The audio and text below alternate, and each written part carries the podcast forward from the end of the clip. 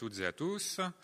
Et donc, euh, je vais vous parler pendant une petite demi-heure, j'espère pas, plus longtemps, de euh, ce que c'est d'avoir un haut QI. Est-ce que c'est est -ce c'est bien Est-ce que c'est pas bien Quelles sont les conséquences, etc. Dans un contexte où il y a évidemment beaucoup de choses qui, se disent. Et euh, je vais pas, je vais sans doute pas faire la conférence pendant une heure, donc il y aura largement du temps pour prendre plein de questions à la fin. Ok, donc pour commencer, juste pour qu'on qu'on soit tous à peu près sur le même terrain de départ. Euh, je ne peux pas prendre le temps de vous faire toute la conférence sur euh, qu'est-ce que l'intelligence, comment ça se mesure, quelles sont les données scientifiques qui justifient le concept, etc. Parce que là, ça, occuperait toute l'heure, en fait. Euh, mais puisqu'on va parler quand même un petit peu d'intelligence quotient intellectuelle, etc., juste trois diapos pour, pour se, disons, se mettre sur un terrain commun et puis vous demander, bon, si vous, parce que forcément il y a des gens dans la salle qui se disent, ah mais oui, mais le QI n'importe quoi, c'est n'importe quoi, ça c'est l'intelligence, ça se mesure pas, c'est mal défini, personne n'est d'accord. Bon, je, vous demanderai juste d'admettre que si ça a des définitions précises, on sait comment le mesurer, c'est plus ou moins fiable, euh, ça a des limites aussi, mais on, sait quand même euh, de, de quoi on parle et ce qu'on mesure. Donc, Comment est-ce que ça se mesure L'intelligence, ça se mesure avec des tests.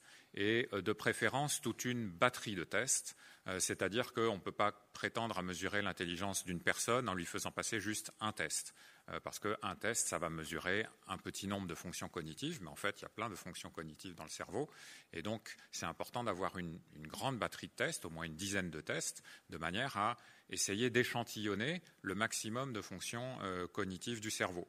Donc là, je vous montre les tests qui sont typiquement inclus dans une batterie euh, qui est la batterie la plus classique dans le monde, qui s'appelle la batterie de Wechsler. Euh, et donc voilà, il y a toute une série de tests qui essayent euh, bah, de, mettre en jeu des compétences dans le domaine verbal, dans le domaine non verbal, dans le domaine des représentations spatiales, qui essayent aussi de tester à quel point les gens sont rapides pour, pour réfléchir, pour répondre, pour réagir, qui mesurent dans certains cas des connaissances qui peuvent être acquises via la scolarité, par exemple le test d'arithmétique, mais dans la plupart des cas, euh, ces batteries de tests ont été conçues pour faire le moins appel possible euh, aux connaissances scolaires, même si on ne peut pas totalement s'en dégager. Donc, par exemple, aucun de ces tests ne nécessite de savoir lire. Hein, des, des, enfants jeunes ou des personnes qui ne sont pas capables de lire peuvent aussi passer ces tests d'intelligence. Et donc, l'idée, c'est, avec un maximum de tests, essayer de balayer le maximum de fonctions cognitives. Donc ça, c'est un premier point. Et à partir de là, on va essayer de, convertir tous ces scores dans tous ces tests en une mesure qu'on va appeler d'intelligence générale. Alors pourquoi on peut appeler ça intelligence générale? Qu'est-ce que ça veut dire? Ça part d'une observation fondamentale qui remonte à plus d'un siècle par quelqu'un appelé Spearman, qui était que vous pouvez passer 10 tests, 20 tests, 100 tests, et on va observer qu'à travers une population, la performance dans tous ces tests est corrélée positivement. Ce que ça veut dire, c'est que les personnes qui ont des bons scores dans un test, en général, en moyenne, vont avoir des bons scores dans d'autres tests. Et vice-versa, ceux qui ont des scores faibles dans un test vont avoir des scores faibles dans d'autres tests. Donc vous pouvez faire l'immense matrice de corrélation des scores dans tous les tests et vous trouvez des coefficients de corrélation euh, qui sont tous euh, différents de zéro et positifs. Et donc ça, ça suggère qu'il bah, y a quelque chose de commun qui est sous-jacent à la performance dans tous ces tests. Et c'est ça que euh, les psychologues, à commencer par Spearman, ont appelé intelligence générale, euh, ou encore facteur G.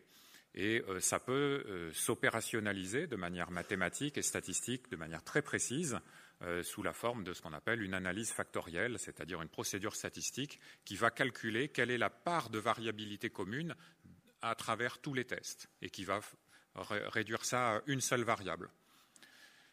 Euh, voilà, donc après, il ne faut pas forcément réifier l'intelligence générale, il ne faut pas forcément se dire ah oui, c'est une fonction dans le cerveau, une capacité mentale particulière qui a une influence sur toutes les autres. Euh, non, pas forcément. Il y a probablement cette notion d'intelligence générale comme une fonction mentale particulière, elle est probablement pas correcte.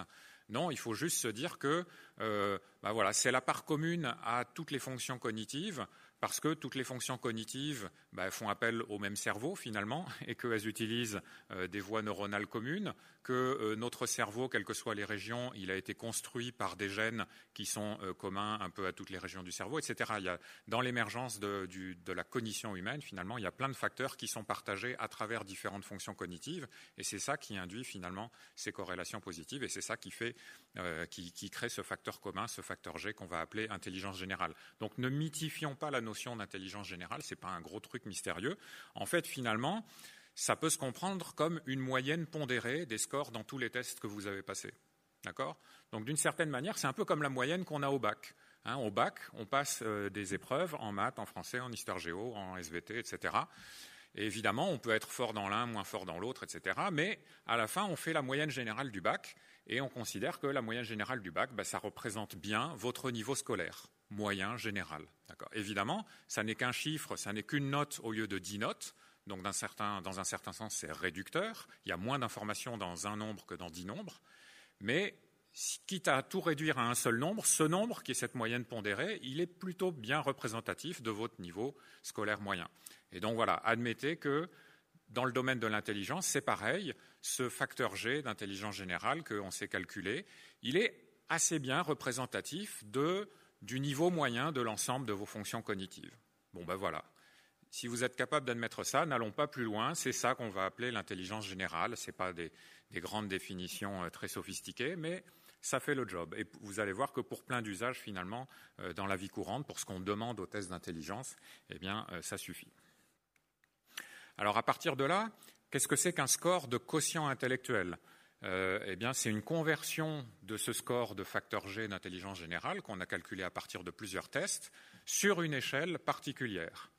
Et donc, euh, l'idée des scores de quotient intellectuel, c'est de rapporter les performances que vous avez en intelligence générale, dans les tests particuliers, euh, à, une population de référence. Et cette population de référence, ça va être la population nationale de même âge.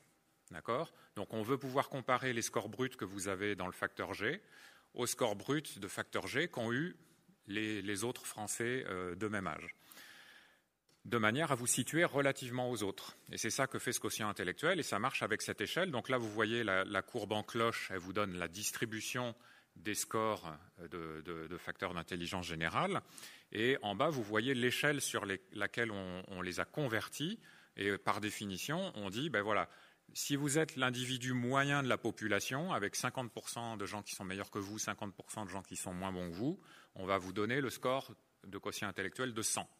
Et puis, on va aussi décréter que l'écart type de la population est 15.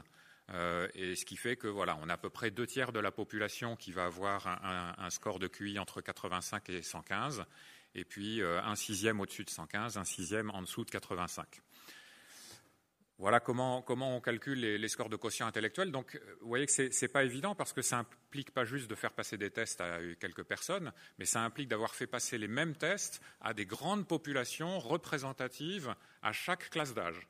Et c'est ça qui fait la nature particulière de ce qu'on appelle les tests de QI, c'est que ce n'est pas juste des tests, c'est que derrière, il y a des normes, c'est-à-dire qu'ils ont établi euh, quelle est la distribution de la population dans chaque test, à chaque classe d'âge, ce qui permet de rapporter vos scores individuels aux normes de la population. Et c'est ça qui fait que ces tests sont chers, protégés, ils sont compliqués à établir parce que les normes, ben, c'est compliqué euh, à, faire. Et c'est aussi pour ça que les tests qu'on trouve sur Internet, qui prétendent vous donner votre QI après cinq minutes de test, ne valent strictement rien parce qu'en général, il n'y a pas de véritable norme derrière parce que c'est un vrai travail de recherche de faire ces normes. Voilà ce que c'est qu'un score de QI. Et du coup, qu'est-ce qu'on appelle une personne à haut QI également appelée une personne surdouée ou une personne précoce quand il s'agit d'un enfant, puisque les enfants à haut QI, ben, ils sont en avance sur leur âge, ou encore une personne à haut potentiel. Alors, vous voyez, moi, j'appelle, pour moi, c'est tous des synonymes. Il y a des gens qui vont vous dire, ah oui, mais il ne faut pas dire ceci, il faut utiliser plutôt tel terme. À, mon avis, bon, ça, veut tous dire la même chose, mais chacun y met un petit peu de sa nuance. Par exemple, en ce moment, haut potentiel intellectuel, c'est le terme le plus à la mode. Moi, j'aime pas trop ça, parce que finalement, parce que finalement, au potentiel intellectuel, c'est une espèce de conjecture sur l'avenir. On, fait l'hypothèse que la personne, étant donné ce qu'on a mesuré au jour J, elle, a le potentiel de devenir quelque chose. Mais bon, qu'est-ce qu'on en sait, à vérité? On, le sait de manière statistique parce qu'il y a des corrélations entre le QI et d'autres choses qui nous arrivent dans la vie. Je vais vous en montrer. Mais bon, en même temps, est-ce qu'on a besoin de faire des conjectures comme ça? Si on dit cette personne a un haut QI, on ne fait que décrire ce qu'on a, observé dans les scores qu'on vient de mesurer. Au moins, c'est factuel, concret, et ça, reflète ce qu'on a mesuré dans le présent. On n'est pas obligé de faire des hypothèses sur ce qui, sur ce qui passera euh, dans l'avenir. Donc voilà, c'est pour ça que moi, je préférerais le terme le plus neutre possible, le plus objectif, c'est dire haut QI. Et comment on définit le haut QI? Eh bien, on met un seuil à deux écarts types au-dessus de la moyenne, c'est-à-dire euh, le, score de 130 qui est représenté ici. Donc, l'idée, c'est de dire, ben voilà, dans toute cette distribution euh, de, de scores de la population générale, il y a des gens qui sont au-dessus de la moyenne, des gens qui sont en dessous de la moyenne, etc. Ce qu'on va définir le haut QI, eh bien, c'est tous les gens qui sont au-dessus de 130 et ça représente à peu près 2,3% euh, de la population. Mais donc, évidemment, c'est arbitraire. Hein. On aurait pu mettre le seuil à 120, on aurait pu mettre le seuil à 140. Peu importe. À un moment, si on veut distinguer des personnes qui sont particulières, eh bien, il faut, mettre un seuil. Et on a mis le seuil à deux écarts types, sans doute par symétrie avec les seuils qu'on applique en médecine pour euh, les, maladies, finalement. Hein. donc, la déficience intellectuelle, c'est défini à moins deux écarts types sous la moyenne, donc en dessous du score de 70. Ok, voilà. Donc là, en, trois diapos, on va dire, j'ai défini à peu près le sujet dont on va parler, c'est-à-dire les gens qui sont dans la queue droite là de, la distribution. Ok, tout va bien jusque là. Donc après, quel est le problème? Euh, Quel est le problème? Ben, C'est qu'en fait, il y a plein de fausses informations qui circulent sur les personnes à haut QI. Donc là, je vous en ai euh, donné un certain nombre d'exemples. Euh, donc si on en croit ce que racontent les médias depuis une dizaine d'années, et ils n'arrêtent pas en fait, les personnes à haut QI, en gros, ça serait un peu les damnés de la Terre. Ils, vraiment, ils ont toutes les malchances, ils ont des difficultés scolaires, ils échouent au bac, etc. Ils seraient plus exposés aux maladies mentales, ils seraient plus exposés à tous les types de maladies. Enfin bref, c'est pas facile d'être euh, surdoué, hein, si on en croit euh, ce que racontent les médias. Et euh, et c'est vrai que, bon, moi j'ai découvert ça il y a une petite dizaine d'années, qu'il se racontait ça dans les médias, et vraiment j'ai été très étonné. J'étais pas un, grand spécialiste de l'intelligence à l'époque, mais euh, sur le peu que je connaissais de, de la psychologie de l'intelligence, je trouvais ça très étonnant quand même qu'on puisse affirmer ce genre de choses, étant donné ce qu'on savait déjà. Alors pourquoi c'est étonnant? Bah, Qu'est-ce qu'on sait déjà finalement sur euh, l'intelligence générale et le lien que l'intelligence générale a avec ce qui vous arrive dans la vie. Ben, on sait par exemple que, en fait, de manière générale, le quotient intellectuel, il est corrélé positivement avec à peu près tout ce qui vous arrive dans la vie. Euh, donc, par exemple, avec votre euh, réussite scolaire ou avec votre niveau d'études, le niveau de diplôme le plus élevé que vous allez atteindre. Vous voyez bien ça? Oui, on voit à peu près clairement. Donc là, je vous montre euh, des données issues de quatre études différentes qui ont été compilées dans un article récent. Donc quatre cohortes euh, d'enfants qui ont été suivis euh, au fil des années et qui vous montrent la corrélation entre leur score de QI sur l'axe des X et leur, note dans des tests scolaires sur l'axe des Y. Et donc, comme vous le voyez, bah, il y a une corrélation positive dans tous les cas. C'est pas non plus une ligne droite, hein, évidemment. Il y a toujours des exceptions à toute corrélation. Il y a des gens très intelligents qui se plantent dans leur scolarité, et euh, il y a des gens qui semblent être peu intelligents, mais qui finalement réussissent mieux que ce qu'on avait prédit. Donc tout existe. Mais quand même, il y a une corrélation, donc euh, il, vaut mieux, euh, il vaut mieux avoir un haut QI pour avoir plus de chances de réussir scolairement, ce qui n'étonnera quand même personne. Voilà, donc c'est vrai que, étant donné ce genre de corrélation qu'on connaît depuis la nuit des temps, hein, depuis que les gens font des tests, des, tests, de QI et des tests scolaires, donc depuis le début du XXe siècle, on connaît ce genre de corrélation. Et donc, connaissant ce genre de corrélation, on se dit, mais comment c'est possible que 70% des surdoués, donc ceux qui sont à l'extrême droite de ces graphiques, comment c'est possible que ces gens-là soient en échec scolaire? Voyez, qu'est-ce qui se passe? Est-ce que c'est peut-être que ces études sont pas assez allées assez loin dans le haut QI et que en fait, si on va assez loin dans le haut QI, en fait, la courbe redescendrait? Est-ce que c'est possible ça? Est-ce que c'est plausible?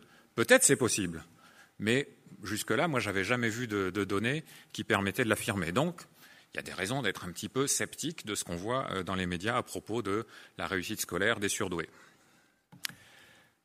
On trouve le même genre de choses avec les revenus, par exemple. Hein, ce qui est un petit peu logique si on pense bah, que le QI est positivement corrélé avec euh, la réussite scolaire. Comme la réussite scolaire et, les diplômes, bah, ça donne accès à des professions qui, euh, dont, le niveau de rémunération est en général croissant avec le niveau d'études.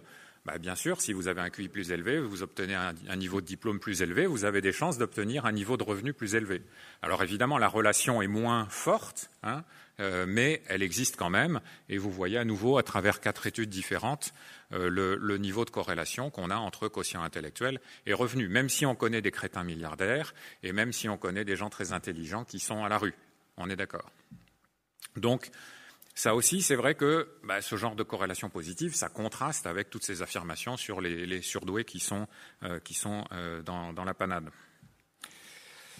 Et puis, euh, en fait, le QI est, positivement corrélé avec finalement toutes les choses positives qui peuvent arriver dans, votre vie. Donc là, par exemple, je prends l'exemple de l'espérance de vie ou euh, de la, mortalité.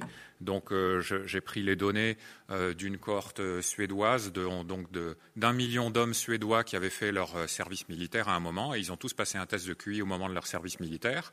Et puis, on les a suivis, et 20 ans après, on a regardé lesquels sont morts. D'accord? Et euh, ici, on a pris pour référence, euh, donc regardez sur le graphique, ils ont divisé les gens par groupe de niveau de QI en neuf groupes. donc un, c'est en gros les 10% qui ont les plus faibles scores de QI, et neuf, c'est les 10% ou 11% qui ont euh, les plus hauts scores de QI. D'accord? Et la référence, c'est le groupe 9. Autrement dit, le groupe 9, il est à 1 en, taux de mortalité. Et donc, ce qui est intéressant de voir, c'est que tous les groupes euh, précédant le groupe 9, ils ont un taux de mortalité supérieur. Donc, si vous commencez par regarder les, barres euh, euh, les barres grises, pardon, les barres grises pour commencer. Donc, vous voyez, les barres grises, c'est le taux de mortalité. Donc, vous voyez que dans, les gens qui ont les, 10% de score de QI les plus faibles, le taux de mortalité est trois fois plus élevé que dans le groupe des gens qui ont les scores de QI dans le top 10%. donc c'est quand même assez considérable. Et vous voyez que bah, c'est assez bien corrélé finalement. Alors après, on peut se demander, OK, mais pourquoi euh, par exemple, est-ce que c'est parce que bah, les gens qui sont à faible QI, ils sont plus pauvres, donc ils ont moins accès à la santé, aux services de soins, etc., ou ils se nourrissent moins bien? Et, donc dans ce cas, on a envie d'ajuster sur un certain nombre de variables pour essayer de comprendre finalement quel est le mécanisme par lequel le QI est lié à la mortalité. Et effectivement, si on ajuste sur des facteurs tels que le revenu, eh bien on obtient la barre la barre noire. Euh, donc, vous voyez que la pente est plus faible. Donc, autrement dit, l'influence du QI sur la mortalité est plus faible une fois qu'on a ajusté sur le revenu. Donc, effectivement, les niveaux de revenu expliquent en partie les différences de mortalité entre les personnes à faible et les personnes à haut QI, mais pas totalement non plus. Et puis on se dit, mais en fait, sans doute, le principal facteur, c'est l'éducation. Évidemment, plus vous êtes intelligent, plus vous obtenez un niveau de diplôme élevé, plus vous êtes éduqué, plus vous êtes informé, et euh, plus euh, vous allez être informé des risques qui peuvent euh, être mortels, donc vous allez éviter les risques mortels, vous allez prendre moins de risques par exemple en conduisant une voiture, plus vous êtes informé de ce qu'il faut faire pour préserver votre santé, et donc plus vous allez prendre voilà, des mesures préventives, etc., mieux vous allez vous nourrir. Donc évidemment, on sent bien que l'éducation joue un rôle important finalement dans cette différence de mortalité entre les hauts et les bas QI. Si on ajuste sur le niveau d'éducation, eh bien, on arrive aux barres qui sont blanches. Et donc effectivement, on voit que les barres qui sont blanches, elles sont beaucoup euh, plus faibles que les barres qui sont grises et noires, ce qui montre bien que le niveau d'éducation joue un grand rôle dans cette corrélation entre QI euh, et, espérance de vie. Mais malgré tout, il reste quand même une petite pente. Donc il n'y a probablement pas que le niveau d'éducation et le revenu et d'autres facteurs sociaux qui sont contrôlés dans l'étude qui jouent. Bon, voilà. Donc c'est pour montrer que effectivement le le niveau euh, intellectuel de l'enfant puis de l'adulte, bah, ça a un impact sur plein de choses qui, euh, vont lui arriver dans sa vie, euh, via son niveau d'éducation, via son niveau de revenu, via l'accès que ça lui donne à différentes parties de la société, etc. Donc là encore, c'est vrai que bah, on se dit, quand même, c'est plutôt une chance d'avoir un haut QI. Pourquoi est-ce qu'on dit qu'ils sont si malheureux que ça? Ces données, on peut d'ailleurs même les les regarder séparément pour différentes causes de mortalité. Donc vous voyez, là, ils ont séparé quatre causes de mortalité. Les maladies cardiovasculaires en haut à gauche, visiblement le QI a un effet là-dessus. Les accidents en haut à droite. Et euh, le QI a clairement un effet là-dessus. Par contre, on voit quand on a juste sur le niveau d'éducation, on arrive à des barres blanches qui sont quasiment plates. Donc c'est clair que le fait d'avoir un haut niveau d'éducation, bah, ça vous aide à éviter les, facteurs de risque et les accidents. Hein. on aurait pu s'en douter. Mais vous voyez qu'il y a aussi cette corrélation pour le suicide. Euh, donc les, gens à haut QI, se suicident moins que les gens à faible QI.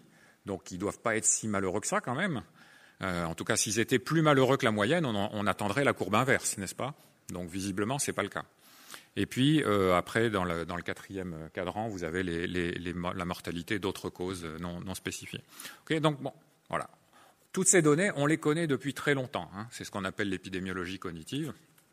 Et donc, c'est pour ça, en face de toutes ces corrélations positives qu'on a entre le QI et d'autres choses euh, qui ont été mesurées, c'est vrai que c'est un peu difficile de croire ce que les médias racontent sur les personnes à haut QI. Alors pourquoi est-ce que les médias racontent ça? Donc on a émis un certain nombre d'hypothèses avec mon compère Nicolas Gauvry, avec lequel on a fait pas mal de ces études. Et euh, on est arrivé avec les idées suivantes. Donc la première, c'est que ces messages sur les personnes à haut QI, euh, elles sont issues en grande partie de psychiatres et de psychologues qui voient des personnes à haut QI en consultation. Ok, mais alors, les personnes qui vont consulter un psychiatre et un psychologue, c'est pas n'importe qui non plus. En général, on a une bonne raison de consulter un psychiatre ou un psychologue. Autrement dit, la population des personnes à haut QI que voient ces psychiatres et ces psychologues, elle est juste pas représentative de toute la population des personnes à haut QI. Évidemment, les gens qui consultent un psychiatre ou un psychologue, ils ne sont pas tous malades, mais il va y avoir chez eux une surreprésentation des personnes qui ont des troubles mentaux, des troubles psychologiques ou des difficultés diverses et variées qui justifient d'aller consulter. Donc, en quelque sorte, ce que les psychiatres et psychologues voient dans leur cabinet ou dans leur service hospitalier, ils voient une, corrélation entre des gens qui sont à haut QI et des gens qui ont des problèmes psychologiques. Ben oui, bien sûr, c'est pour ça qu'ils consultent. Le problème, c'est d'en tirer des généralisations sur l'ensemble des personnes à haut QI alors qu'ils n'en voient qu'une fraction. Hein, c'est là tout le problème. Donc on voit le biais, le biais inhérent à ce que euh, les cliniciens finalement peuvent voir dans leur consultation. On ne devrait pas se fier à ce qu'ils disent sur la base de leur consultation. On peut penser que dans les associations qui regroupent des personnes à haut QI, que ce soit des adultes ou des, ou des associations qui regroupent des parents d'enfants à haut QI, on peut avoir sans doute les mêmes biais.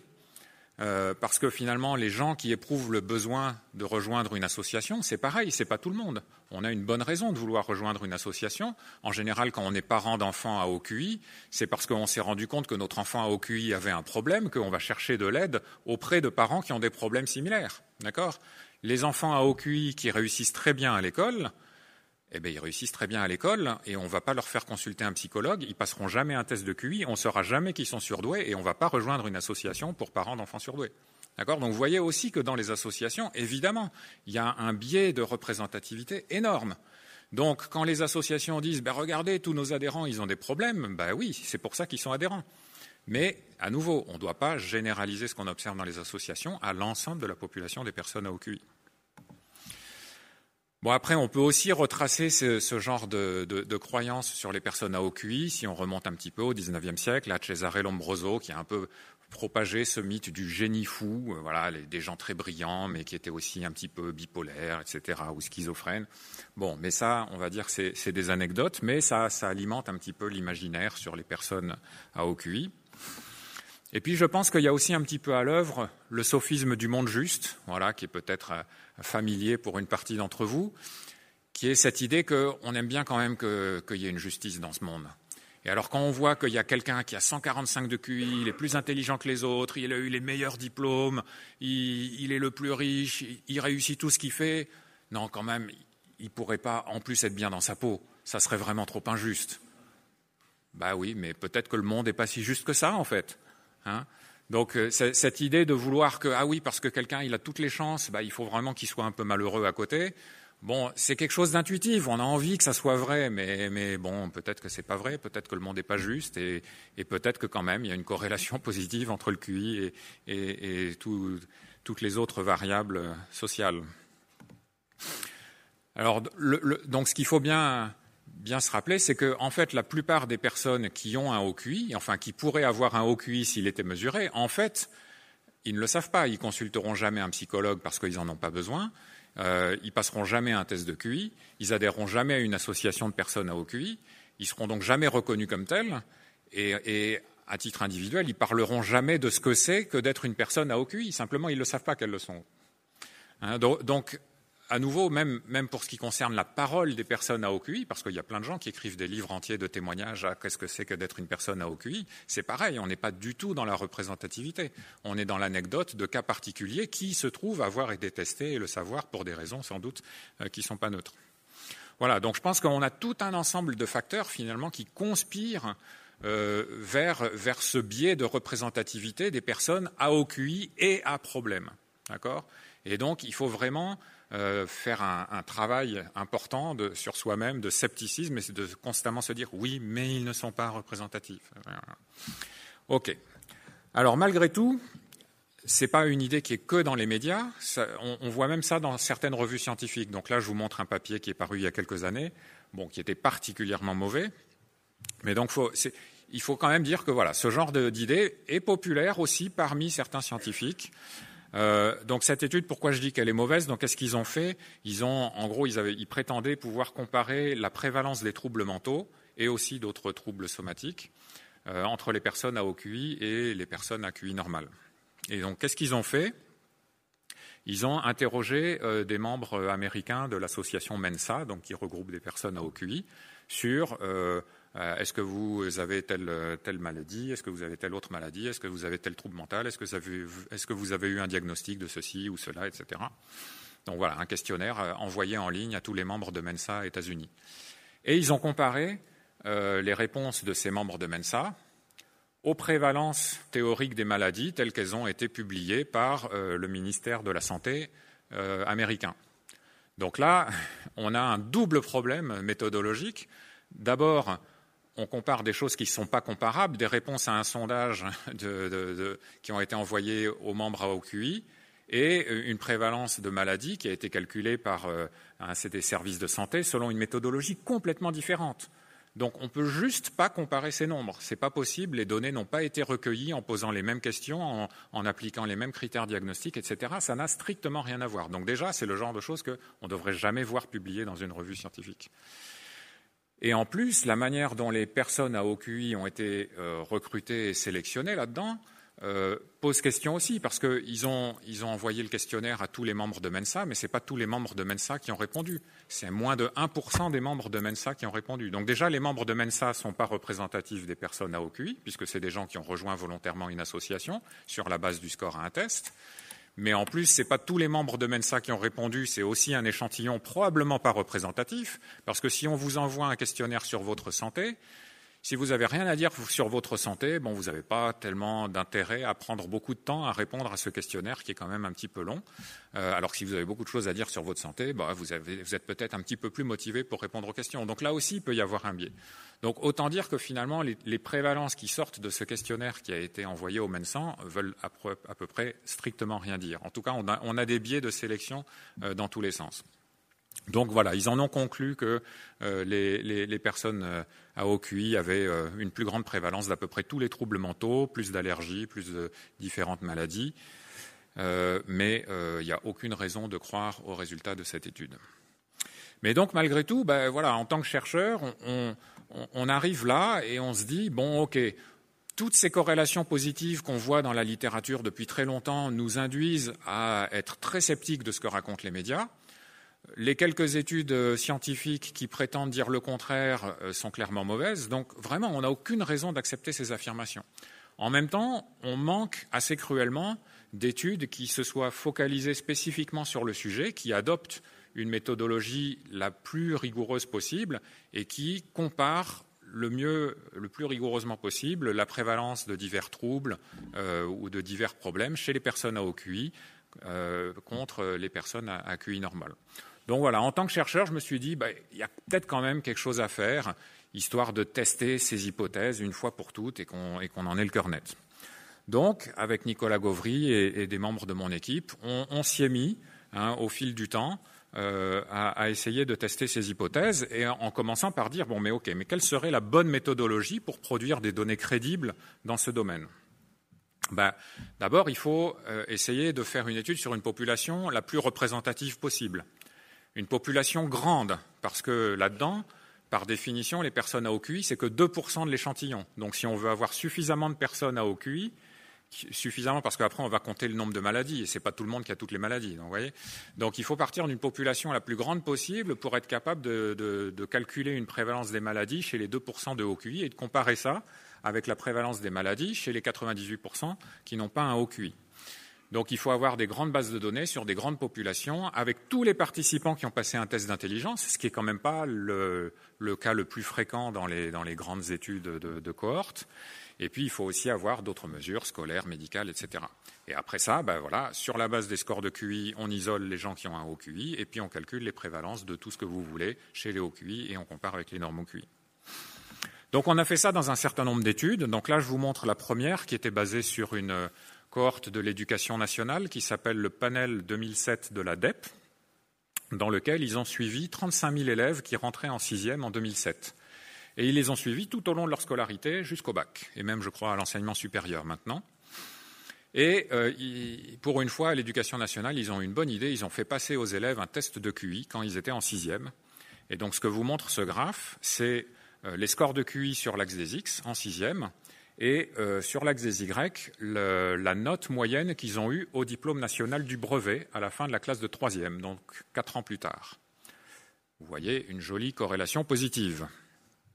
Et euh, on peut regarder tout à droite. Hein, j'ai tracé une, ligne verticale pour isoler les, élèves à haut ceux qui sont à droite de la ligne. Et on n'a pas l'impression que la courbe redescende à droite de la ligne, n'est-ce pas?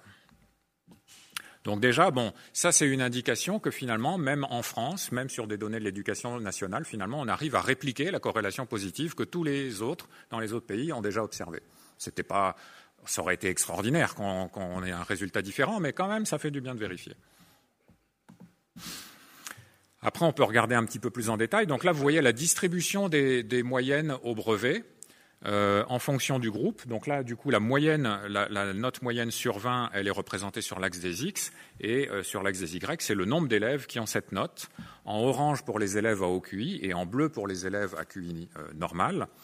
Et, bah, vous voyez que évidemment la distribution des notes des élèves à OQI, elle est très décalée vers la droite. Ils ont 2,6 points de plus sur 20 en moyenne au brevet. Bon, donc c'est quand même une grosse différence, il n'y a aucun doute là-dessus. Et si on se concentre sur la proportion d'élèves dont la moyenne est en dessous de 10, ceux qui ratent le brevet, c'est 15,6% chez l'ensemble des élèves, mais seulement 1,7% euh, chez les élèves à haut QI.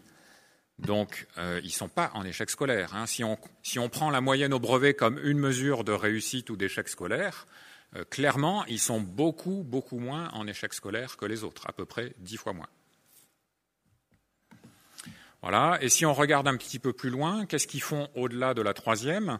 Vers quoi ils sont orientés? Ben, Comme vous voyez, euh, avec les, barres roses le plus clair à, gauche, les, élèves à haut QI vont s'orienter de manière très très majoritaire vers le lycée général ou technique euh, et beaucoup moins vers les voies euh, professionnelles ou, le CAP, les apprentissages. D'accord? Beaucoup plus que les élèves à QI normal. Donc, ce qui n'est pas étonnant. Si on regarde à la sortie de la seconde, pareil, les élèves à haut QI sont beaucoup plus susceptibles de s'orienter vers la première générale euh, par rapport aux, euh, autres élèves. Euh, donc tout ceci indique qu'ils ne sont pas en échec scolaire, ils n'ont pas plus de difficultés que les autres, ils en ont beaucoup moins et ils sont beaucoup plus susceptibles de s'orienter vers les filières sélectives, évidemment. Ok, donc là, on pense qu'avec ces données de l'éducation nationale, on a quand même pas mal répondu à la question de savoir si les surdoués sont en échec scolaire ou pas. Et la réponse est assez clairement non. Alors après, on peut se poser encore plein de questions parce que tout a été dit hein, sur euh, les personnes surdouées. Donc par exemple, est-ce qu'ils sont plus à risque de troubles des apprentissages? Il y a un certain nombre de, psychologues et psychiatres qui disent ça. Euh, donc il se trouve que moi j'ai fait, à partir des mêmes données de l'éducation nationale, j'ai fait aussi une étude sur la prévalence de la dyslexie. Où on a pris les, définitions des classifications internationales, la classification internationale des maladies de, de l'OMS, le DSM de l'Association américaine de psychiatrie, on a appliqué les critères diagnostiques avec les données qu'on avait, on a calculé la prévalence de la dyslexie. Puis après, je me suis dit, et au fait, et chez les, les 2% d'élèves à OQI, quelle est la prévalence de la dyslexie? Comparons. Et donc, ce qu'on trouve, c'est que, de manière générale, chez les élèves de 6e, la prévalence de la dyslexie, selon un certain nombre de critères qu'on a appliqués, c'était 3,5%.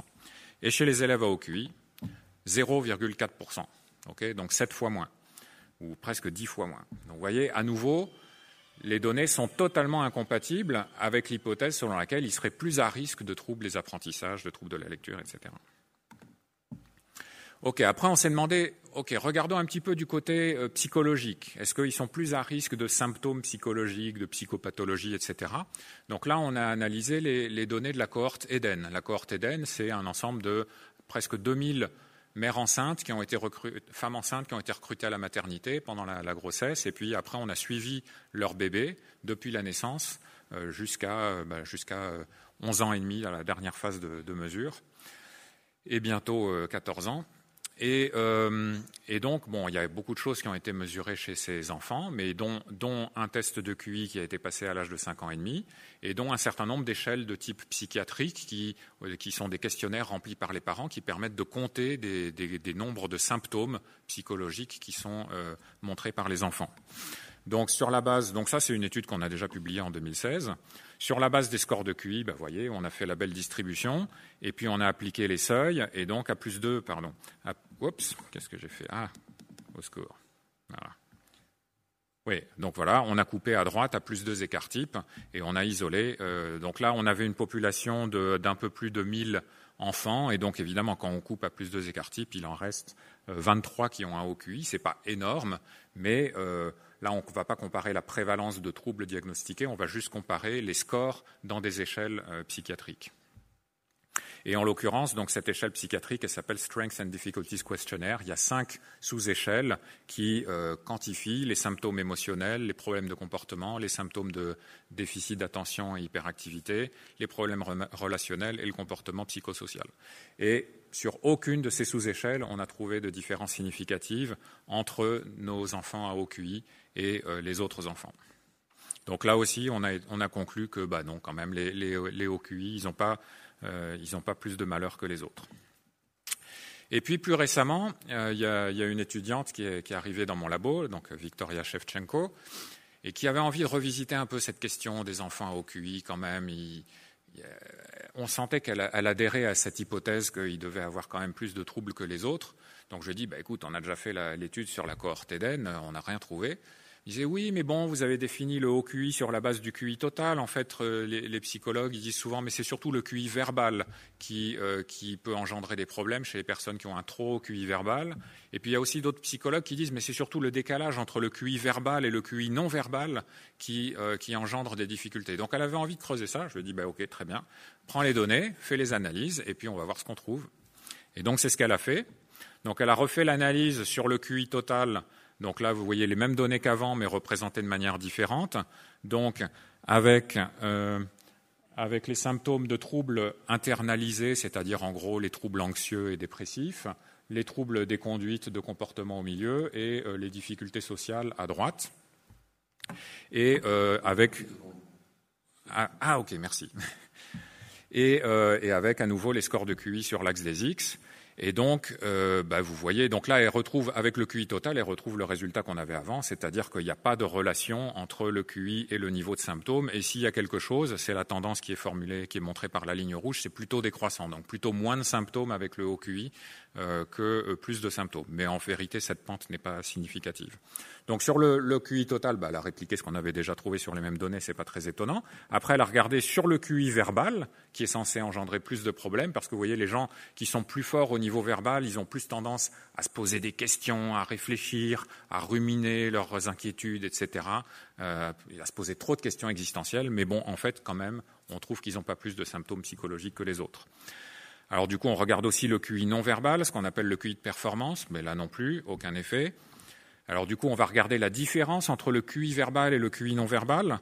Donc là, je vous montre les, décalages absolus. Donc l'idée que si, on a un gros décalage entre les deux dimensions de QI, verbal et non verbal, quel que soit le sens de la direction, en valeur absolue, ça pourrait avoir un effet sur les symptômes psychologiques. Vous voyez que non, c'est rigoureusement plat. Même les enfants qui ont 40 points de décalage entre le verbal et le non verbal, ils n'ont pas plus de symptômes psychologiques que les autres. Euh, et là, je vous montre le, le, décalage, pas en valeur absolue, mais dans le sens verbal moins non verbal. Donc pour tester l'hypothèse que c'est vraiment la composante verbale quand elle est très au-dessus de la composante non verbale qui poserait problème. Et là, vous voyez aussi que c'est plat de chez plat. Donc bon, je crois qu'on a bien retourné la question dans tous les sens et vraiment on trouve rien de rien. Alors après, Victoria nous dit Ah oui, mais maintenant on a les données à 11 ans et demi, on va regarder, parce que peut-être à 5 ans et demi, les symptômes ne se déclarent pas encore. Mais une fois qu'ils grandissent, c'est là que les problèmes se manifestent. Ok, vas-y, prends les données à 11 ans et demi. On regarde. Et euh, donc sur le QI total, toujours rien de rien. Sur les QI verbales, que dalle. Sur le QI de performance, rien. Sur la différence entre verbal et performance, rien. Et euh, pareil, euh, caramba, encore raté. Donc, euh, bah, pareil sur les symptômes psychologiques chez l'enfant à 5 ans et demi, à 11 ans et demi, on est un peu obligé de dire que non, toujours rien à voir. Euh, le TDAH, trouble déficit d'attention avec hyperactivité, ça Victoria l'avait pas analysé, mais bon, ça valait la peine de le regarder aussi. En fait, on l'avait déjà regardé dans l'étude originale, euh, mais euh, voilà, ça c'est les symptômes de, de déficit d'attention ou d'hyperactivité. Euh, donc je vous montre les scores 6 chez les bas QI, 4 chez les QI moyens, 3 chez les hauts QI. Donc pareil, ça décroît avec le QI si quelque chose. Et on peut aussi couper la distribution des scores de symptômes de TDAH pour essayer d'isoler ceux qui auraient potentiellement un diagnostic de TDAH et comparer la distribution des scores de QI entre ceux qui auraient un TDAH et ceux qui ne l'auraient pas. Donc ceux qui auraient un TDAH, c'est la courbe rouge et ceux qui ne l'ont pas, c'est la courbe bleue. Et vous voyez que ceux qui auraient peut-être un TDAH n'ont pas un QI supérieur aux autres, ils ont plutôt un QI inférieur aux, autres. Donc ça, reconfirme à nouveau ce qu'on savait, c'est-à-dire que le le, haut QI est plutôt associé négativement avec les, troubles psychologiques plutôt que positivement. Bref, toujours rien de rien. Dernière étude qu'on a faite très récemment, on s'est dit, alors vraiment, on donne une dernière chance à cette hypothèse, et après, ça sera fini. Là, on va vraiment écraser le, le, sujet une fois pour toutes. On va prendre les données de UK Biobank. Donc, UK Biobank, c'est la plus grande base de données biomédicales du monde. 500 000 Britanniques adultes, euh, chez qui tout a été mesuré toutes les données euh, génétiques, médicales, environnementales. Euh, ils ont passé des tests de QI, on, a tout. Euh, et, donc, on a, on a, accès à toutes ces données, on les a analysées en long et en large. Sur les 500 000, alors ils ont tous passé des combinaisons de tests un petit peu différentes. On a considéré qu'il y en avait 260 000 sur lesquels on pouvait calculer un facteur G fiable, et donc un score de QI fiable. Donc on fait notre analyse sur ces 260 000. Et puis on rapporte ces scores aux normes de la population britannique générale, etc., pour avoir vraiment un, bon seuil à 130. Voilà, on coupe à 130 et on identifie 16 000 personnes à haut QI. Donc c'est un peu plus que les 2% attendus, mais c'est aussi parce que c'est une population de volontaires, donc ils ne sont pas totalement représentatifs euh, de la population britannique. Voilà, et donc là maintenant, on peut comparer ces 16 000 personnes à haut QI euh, on, peut, regarder la prévalence de tous leurs troubles, de toutes leurs maladies et comparer ça avec le reste de la population. Je pense que c'est la plus grande étude sur les personnes à OQI qui ait jamais été faite. Et donc, qu'est-ce qu'on trouve? Euh, Eh bien, euh, donc vous voyez, là, j'ai mis les choses qui ont une, fréquence relativement faible, mais donc il y en a qui sont des maladies, il y en a qui sont juste des choses qui arrivent dans la vie. et donc, vous voyez, si on commence par ce qui est un peu sur la droite. Donc l'alcoolisme, est-ce que les, hauts QI sont plus alcooliques que les autres? Donc les hauts QI, euh, ils sont représentés en orange et les QI moyens en bleu. Donc les, hauts QI ne sont pas plus alcooliques que les autres. Euh, alors ça marche ça? Ah oui, voilà. Euh, ils se sentent pas plus seuls que les autres. Euh, ils n'ont pas plus de troubles alimentaires que les autres. Ils n'ont pas plus de troubles bipolaires que les autres. Ils n'ont pas plus de troubles obsessionnels compulsifs que les autres. Ils n'ont pas plus d'anorexie que les autres. ils n'ont pas plus de schizophrénie que les autres. Euh, et sur deux mesures, est-ce qu'ils se sentent plus isolés socialement que les autres? Non, ils se sentent moins isolés socialement que les autres. Et euh, est-ce qu'ils sont plus victimes de stress post-traumatique que les autres? Non, ils sont moins victimes de stress post-traumatique que les autres. Donc, sur toutes ces mesures de relativement faible fréquence, les OQI sont soit pareils, soit mieux que les autres, finalement. Enfin, en tout cas, ils ont moins de raisons de souffrir. Et là, on arrive sur les troubles qui sont, enfin les choses qui sont à plus haute fréquence. Est-ce qu'ils souffrent plus d'insomnie que les autres Non, exactement pareil. Est-ce qu'ils souffrent plus de dépression que les autres Non, pareil. Est-ce qu'ils ont plus des comportements auto-agressifs que les autres Non, pareil.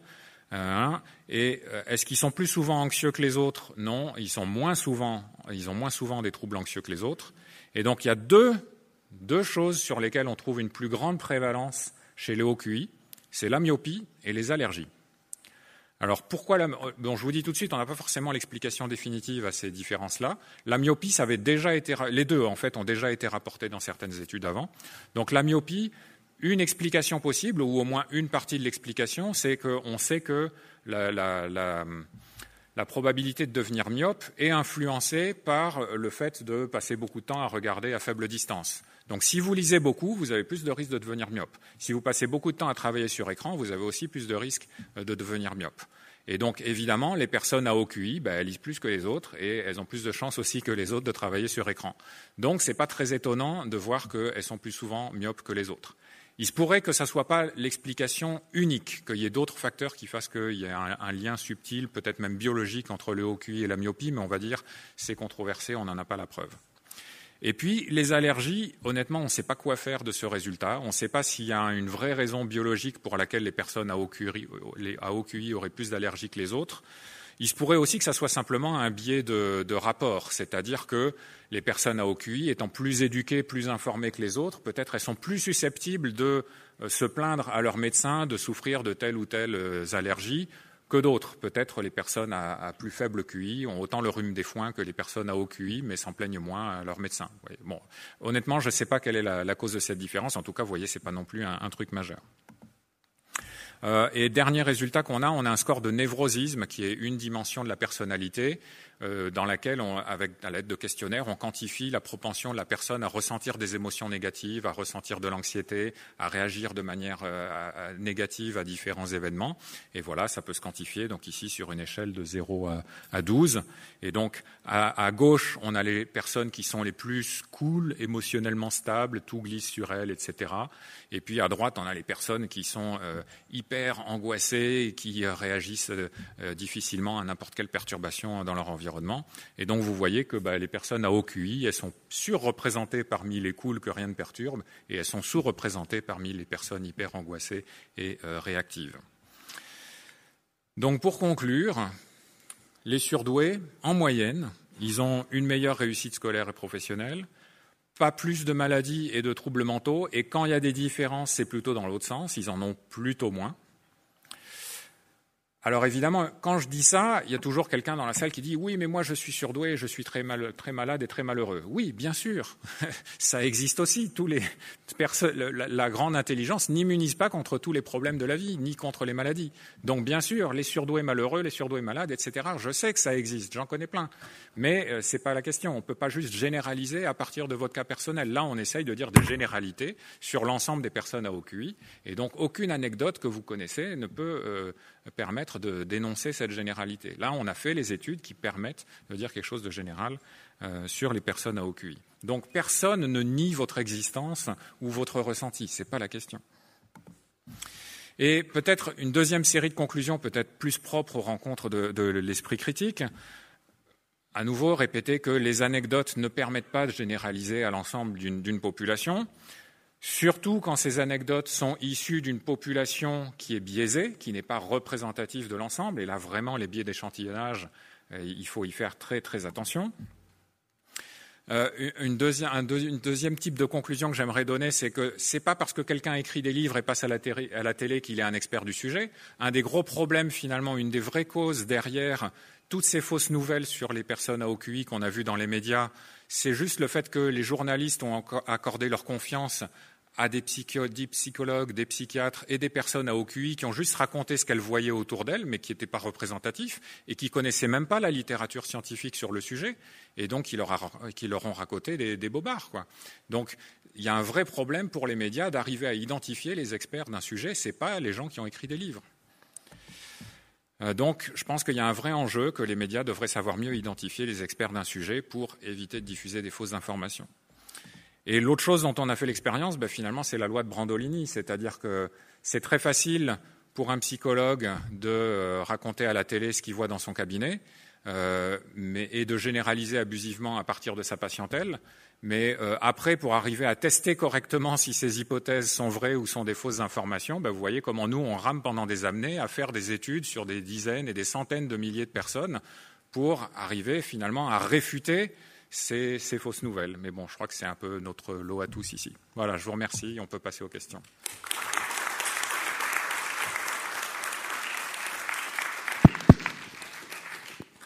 Il y a des questions, évidemment. Madame. Merci beaucoup euh, euh, pour cette conférence très très claire. Euh, sur le graphique de la corrélation que vous avez faite entre le QI et la réussite scolaire, euh, il y a quand même une grosse dispersion. Il, y a, y a quand même sur la ligne que vous aviez tracée, là, on peut on voit qu'il y a des gens qui ont un QI de 125, 130, qui, qui ont entre 12 et 18. Est-ce que vous expliquerez ça plutôt par le fait que l'évaluation est mauvaise ou que le test de QI lui-même est mauvais? Ou bien est-ce que genre il y a des facteurs confondants ou c'est des gens qui, qui, ont le potentiel mais qui n'ont pas envie euh... ben, Je pense que tout ce que vous avez dit est vrai. Donc évidemment, la qualité des mesures est limitée. Hein, la qualité de notre test de QI, euh, bon, elle est forcément limitée, surtout que ça a été passé dans des conditions en classe entière, etc., pas dans des conditions en individuel chez un psychologue. Bon, la qualité de la mesure de réussite scolaire par le diplôme national du brevet, bon, bah, c'est aussi limité. Hein. Et puis évidemment, de toute façon, quand bien même toutes les mesures seraient de qualité parfaite, on n'attend absolument pas une corrélation de 1, parce qu'on sait bien que le niveau intellectuel n'est pas le seul déterminant de la réussite scolaire. Il faut aussi que les élèves aient envie de travailler, qu'ils révisent pour l'examen, etc. Donc le fait d'observer toute cette variabilité là sur la, à QI donné sur l'axe vertical, c'est parfaitement attendu en fait, hein, même, à, même avec une qualité de mesure parfaite. Si par exemple on mesure la motivation euh, des élèves pour le travail scolaire, qu'on peut mesurer par des questionnaires qu'on leur donne, et qu'on prend en compte à la fois le QI et la motivation, alors on peut réduire cette variabilité, parce qu'effectivement la motivation explique une part de variabilité supplémentaire. Euh, oui, j'ai trois questions courtes. Courtes. Euh, comment le QI varie en fonction de l'âge? Et comment le, comment le QI euh, a varié entre il y a 40 ans et aujourd'hui? Et euh, dernière euh, vraie question, est-ce que les personnes pour qui on a évalué le niveau scolaire savaient leur QI ou est-ce qu'ils ne le savaient pas, ça a été fait après, après les tests? Non, non, donc je commence par la troisième question qui est, la plus simple. Donc évidemment, ce qui est crucial dans toutes les études que je vous ai montrées, c'est que les personnes ne savaient même pas qu'elles passaient un test de QI, elles n'ont jamais connu leur score. C'était juste un truc qu'ils ont fait dans une énorme batterie. Euh, donc voilà, on n'est pas du tout dans ni dans le biais d'autosélection pour passer un test de QI, ni dans, dans l'espèce d'autoconfirmation du score dont j'ai connaissance. C'est pas du tout ça.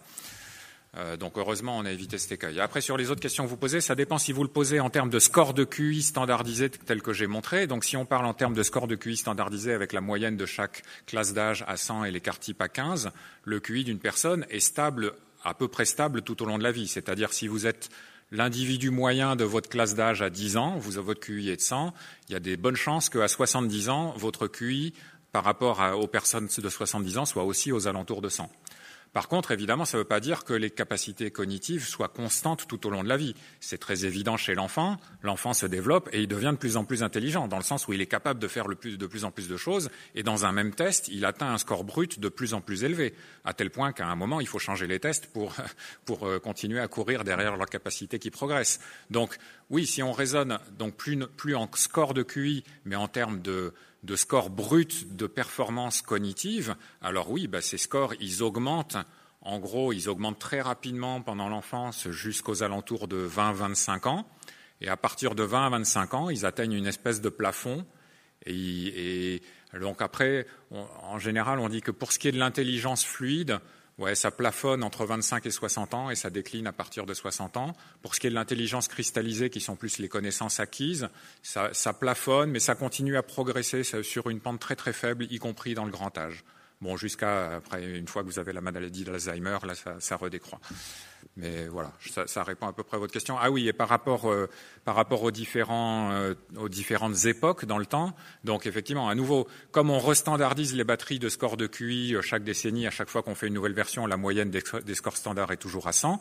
Mais les scores bruts, on a observé qu'ils avaient évolué dans le temps. Ils ont, en gros, de l'origine des tests d'intelligence au début du XXe siècle jusqu'à la fin du XXe siècle, donc sur un intervalle d'un siècle, on a observé que les scores bruts de tests d'intelligence augmentaient euh, progressivement de l'équivalent de trois points de QI par décennie, c'est-à-dire un cinquième d'écart type par décennie. Ce qui paraît pas beaucoup, mais qui en fait, au bout de 50 ans, ça fait quand même euh, un écart type. Donc ça veut dire que, en gros, le niveau d'intelligence de la population, tel qu'on le mesure par les, les batteries de tests de QI, a énormément progressé en un siècle du fait de plein de facteurs qu'on peut supposer raisonnablement, l'amélioration de l'éducation, de, de, la nutrition, l'évitement de maladies qui affectent le développement du cerveau, etc. Ce qu'on appelle l'effet Flynn. Bonjour, je voulais savoir s'il y avait une euh, étude entre niveau social d'origine et au QI, et si oui, est-ce qu'il y a une corrélation ou pas du tout? Oui, bah de, de, manière générale, il y a une corrélation entre le milieu social d'origine, le milieu social des parents, et euh, le QI des enfants. Et cette corrélation, elle est positive. Euh, ce qui est parfaitement attendu, puisque le, niveau d'intelligence atteint par les enfants, euh, il est peut-être déterminé en partie génétiquement, mais il est aussi déterminé par l'environnement familial et social que les parents fournissent à l'enfant. Donc évidemment, les parents de, très haut niveau d'éducation vont fournir un environnement familial et social à l'enfant qui est beaucoup plus propice au développement de l'intelligence que euh, les parents à faible niveau d'éducation. Et donc, il y a cette corrélation positive entre milieu social des parents et niveau d'intelligence de l'enfant. Et par voie de conséquence, la, la proportion d'enfants à haut QI est plus importante dans les familles à haut niveau d'éducation que dans les familles à faible niveau d'éducation. Donc, c'est vrai que c'est aussi, et on peut dire que c'est un peu malheureux, que c'est quelque chose qui s'auto-entretient finalement. Oui, bonjour. Alors, euh, encore merci pour la qualité de l'exposé. J'avais une question qui peut-être sortira un peu du scope, euh, à vous de me dire. C'était une question qui portait à propos des, euh, certaines formes d'autisme, dont j'avais vu qu'il y avait une corrélation entre certaines formes d'autisme, comme par exemple les Asperger avec les OQI, et aussi une corrélation avec certaines, certains troubles mentaux, comme des troubles anxieux ou dépressifs, de ces, euh, formes d'autisme. Et donc, euh, je suis j'étais un peu étonné de voir qu'il n'y a pas, on retrouve pas euh, une partie des OQI qui retrouve ces, ces troubles. Est-ce qu'il y a eu des études qui se sont intéressées à ces questions? Ou est-ce que voilà peut-être l'échantillon, peut-être que la part est trop faible dans, dans les OQI, ça n'a pas d'impact non, donc vous, avez raison, c'est une question euh, intéressante. Alors, euh, sur aucun graphique, je vous ai montré, euh, je vous ai parlé d'autisme en fait. C'était pas dans les variables que j'avais à ma disposition, donc on peut pas, on n'a pas pu analyser les données. Bon, vous avez raison sur le fait qu'il y a une, une, forte prévalence de haut QI chez les personnes qui ont un syndrome d'Asperger, mais c'est dû à la définition du syndrome d'Asperger. C'est parce que le syndrome d'Asperger, c'est l'autisme avec un QI au moins normal. Bah oui, mais alors si vous, si vous sélectionnez la partie de la population qui a un QI supérieur à 100, par exemple, mais peu importe le seuil, forcément, les personnes à haut QI vont être surreprésentées par rapport à la population globale. Donc en fait, si vous regardez l'ensemble de la population qui a un diagnostic d'autisme, dans la mesure où il y a beaucoup de personnes qui ont un diagnostic d'autisme et qui ont aussi une déficience intellectuelle sévère, en fait, le QI moyen est plutôt inférieur à la moyenne. Mais évidemment, si vous sélectionnez les personnes autistes qui ont un QI normal, alors là, évidemment, les hauts QI vont être surreprésentés. Mais c'est un, biais de sélection, on va dire. Enfin, c'est juste, c'est comme ça qu'on les a, qu'on les a définis. Euh, après, donc, cela dit, c'est vrai que c'est une vraie question euh, compliquée, les liens entre autisme et intelligence, parce que, bon, il y a plein de formes d'autisme. Il y a des formes d'autisme qui sont tellement sévères qu'elles affectent toutes les fonctions cognitives et qui font que la personne n'est pas du tout autonome, a beaucoup de mal à accéder aux apprentissages, etc. Et donc là, on est plutôt dans le, dans le bas QI. Pour les personnes avec autisme, en tout cas avec certains symptômes d'autisme, mais qui ont réussi à avoir un développement intellectuel à peu près normal, qui ont eu accès aux apprentissages, etc., alors pour certains, effectivement, ils développent une certaine forme d'intelligence euh, qui, qui, peut, qui, peut, aller à très haut niveau. Et donc, euh, effectivement, il y a, il y, a, il y a, des gens, il y a des questions qui se posent, par exemple, au, au niveau génétique. Euh, les facteurs, les, les, données, les, les, données génétiques actuellement suggèrent que euh, les facteurs génétiques qui sont corrélés à un haut QI sont en partie partagés avec les facteurs génétiques qui augmentent la, probabilité d'être autiste. Et alors ça, c'est un petit peu paradoxal parce que c'est la seule exception dans tous les troubles euh, psychiatriques, mentaux, cognitifs. En, général, les, gènes qui augmentent la probabilité, enfin les, les scores de QI, diminuent euh, les risques de, de, troubles psychiatriques. Bon, pour l'autisme, c'est le contraire. Est-ce que c'est un vrai résultat? C'est-à-dire, est-ce qu'il y a vraiment des facteurs génétiques qui poussent à la fois l'intelligence et qui augmentent la probabilité d'autisme? Ou est-ce que c'est un biais euh, dû au fait que les personnes autistes qui participent euh, aux études génétiques sont pas forcément représentatives, mais en fait les personnes avec syndrome d'Asperger ou en tout cas haut niveau euh, sont surreprésentées parmi les participants, ce qui fait que du coup ça biaise les analyses. À ce stade, j'ai pas la réponse et j'aimerais bien l'avoir. On va prendre deux dernières questions. J'en ai plusieurs. euh, alors, je voulais demander si la dépression influence le résultat du QI. Ah, est-ce que les symptômes de dépression peuvent influencer le résultat dans un, test de QI? Oui, bien sûr. Hein, donc, une batterie de tests de QI, euh, ben voilà, c'est quelque chose qui reflète la performance qui a été obtenue à un individu un jour donné. Et, évidemment, cette performance peut être affectée par de multiples facteurs. Donc évidemment, on essaye de passer le test dans des conditions où on neutralise le maximum de ces facteurs. Mais évidemment, euh, si, vous faites ça en fin de journée, déjà, vous allez avoir euh, des scores un peu plus bas qu'en début de journée. Si vous avez une mauvaise journée, sans doute un peu plus bas que si vous avez une bonne journée. Et euh, si vous êtes dans une phase dépressive, vous allez sans doute avoir des scores plus faibles que si vous êtes dans, une humeur normale ou même dans une phase maniaque si vous êtes bipolaire. Donc évidemment, les scores qui sont obtenus dans un test à un moment donné peuvent être influencés euh, par tous ces facteurs ce qui n'est pas forcément un problème, enfin ce qui est un problème pour l'évaluation des individus, mais ce qui n'est pas forcément un problème dans le cadre des études statistiques que je vous montre ici, parce que ben voilà, ce sont juste des facteurs de bruit dans nos mesures qui ne sont pas contrôlés, mais euh, finalement c'est noyé dans la masse, c'est moyenné finalement. Euh, ensuite, est-ce que les précoces sont euh, rangés dans la case neuroatypique? Est-ce que les? Les précoces sont-ils rangés dans la case neuroatypique? Neuroatypique Je ne sais pas, on, neuroatypique, ce n'est pas, pas, une catégorie euh, qui a une définition officielle, donc on y met qui on veut. Hein. Euh, de manière générale, enfin. Quelle est la bonne définition alors Je ne sais pas. Je ne sais pas ce que c'est neuroatypique. De, de, on, on, pourrait, disons, si vous voulez, les, compétences intellectuelles, comme je vous l'ai montré, dans la population, elles ont une distribution normale. Hein, donc cette fameuse courbe en cloche qu'on revoit aussi sous une forme différente là sur ce graphique. Donc il y a beaucoup de monde au milieu et il y a de moins en moins de monde quand on approche des extrêmes. Et donc les personnes atypiques, ben, c'est les personnes qui sont aux extrêmes. Effectivement, et, comme euh, il y a deux dimensions euh, dans, dans, ces, dans ces choses-là, eh ben, on peut être atypique de deux manières. On peut être atypique en ayant un score extrêmement bas et on peut être atypique en ayant un score extrêmement haut. Après, il se trouve que dans, le monde dans lequel on vit, euh, avoir un score extrêmement bas, avoir une déficience intellectuelle, ça pose beaucoup plus de problèmes que d'avoir un score extrêmement haut. Euh, et donc c'est pour ça que les, les atypies, en général, c'est plutôt réservé aux catégories qu'on trouve dans le bas de la distribution. Mais en théorie, oui, on pourrait dire aussi les gens qui sont dans l'extrême le, dans haut de la distribution, ils sont aussi atypiques à leur manière. C'est juste qu'ils ont moins de problèmes que les autres et il y a moins de justification de leur donner une étiquette diagnostique. Dans ce cas-là, je vais changer pour la, dernière question. C'est euh, si le test est, conçu pour la moyenne de manière générale, je ne sais pas comment, comment dire. Euh, Est-ce que par exemple, une personne autiste Asperger qui passe le test ce sera aussi fiable que pour une personne, euh, parce qu'il y a plein de choses qui peuvent faire euh, de manière indirecte, qui peuvent influencer le résultat de manière négative. Par exemple, le bruit, ou enfin plein plein de choses en fait. Oui, oui, bien sûr. Euh, bah, disons, de manière générale, les, batteries de tests sont conçues sur l'hypothèse que on est tous des êtres humains et qu'il y a et que par conséquent, on, a une certaine idée de ce qui est normal pour un être humain de savoir faire.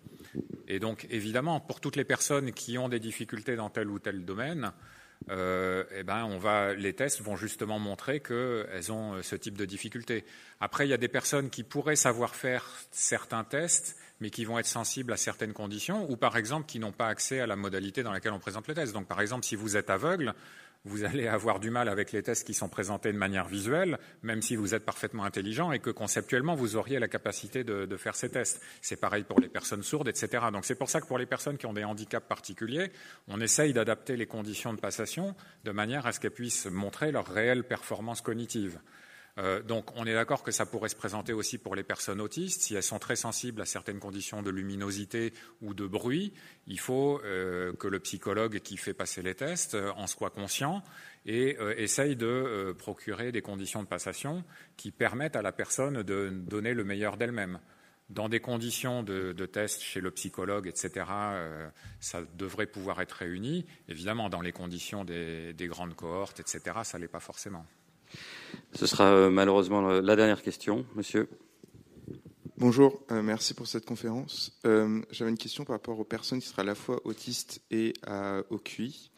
Est-ce que cette croyance que vous avez présentée sur le fait que les personnes à QI auraient plus de difficultés, etc., etc., fait que si une personne, comme j'ai décrite, est seulement diagnostiquée avec un OQI, euh, ça fait qu'on va plutôt avoir tendance à s'arrêter là et se dire que ces difficultés sont seulement dues à son QI et pas à d'autres troubles potentiels comme euh, du coup euh, l'autisme, j'avais pensé. Oui, oui, très bonne question, merci.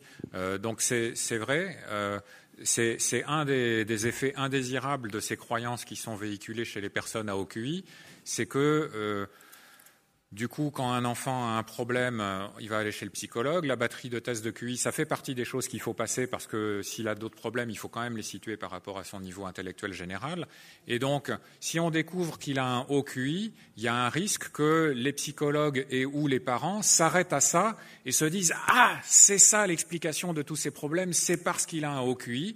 Et du coup, ils vont pas aller au-delà et, il risque de passer à côté d'un vrai diagnostic qui est derrière, qui peut être un diagnostic d'autisme, mais qui peut être un diagnostic de TDAH, un diagnostic de, dyslexie, etc. Parce que finalement, on a ce biais de confirmation, on a cette croyance que le haut QI c'est un facteur de risque, ça engendre des problèmes, et donc là, paf, ça a l'air d'être confirmé. Et, euh, et aussi parce que le diagnostic de haut QI, entre guillemets, est un diagnostic plus désirable pour les parents et pour l'enfant qu'un diagnostic d'autisme ou de dyslexie ou de, ou de déficience intellectuelle, évidemment. Donc, euh, donc c'est vrai que du coup, tout conspire un petit peu pour pousser les gens dans, dans, une direction où finalement ils vont accepter le diagnostic de haut QI comme étant l'explication des problèmes de l'enfant, alors que ce n'est pas la vraie explication. Ça va leur faire passer à côté d'un vrai diagnostic et donc peut-être d'une prise en charge qui pourrait mieux aider l'enfant. Donc on voit pas mal de cas qui sont dans cette situation, c'est un vrai Merci pour vos questions. Merci Franck Ramu pour votre exposé. On vous applaudit avec chaleur. C'était brillant.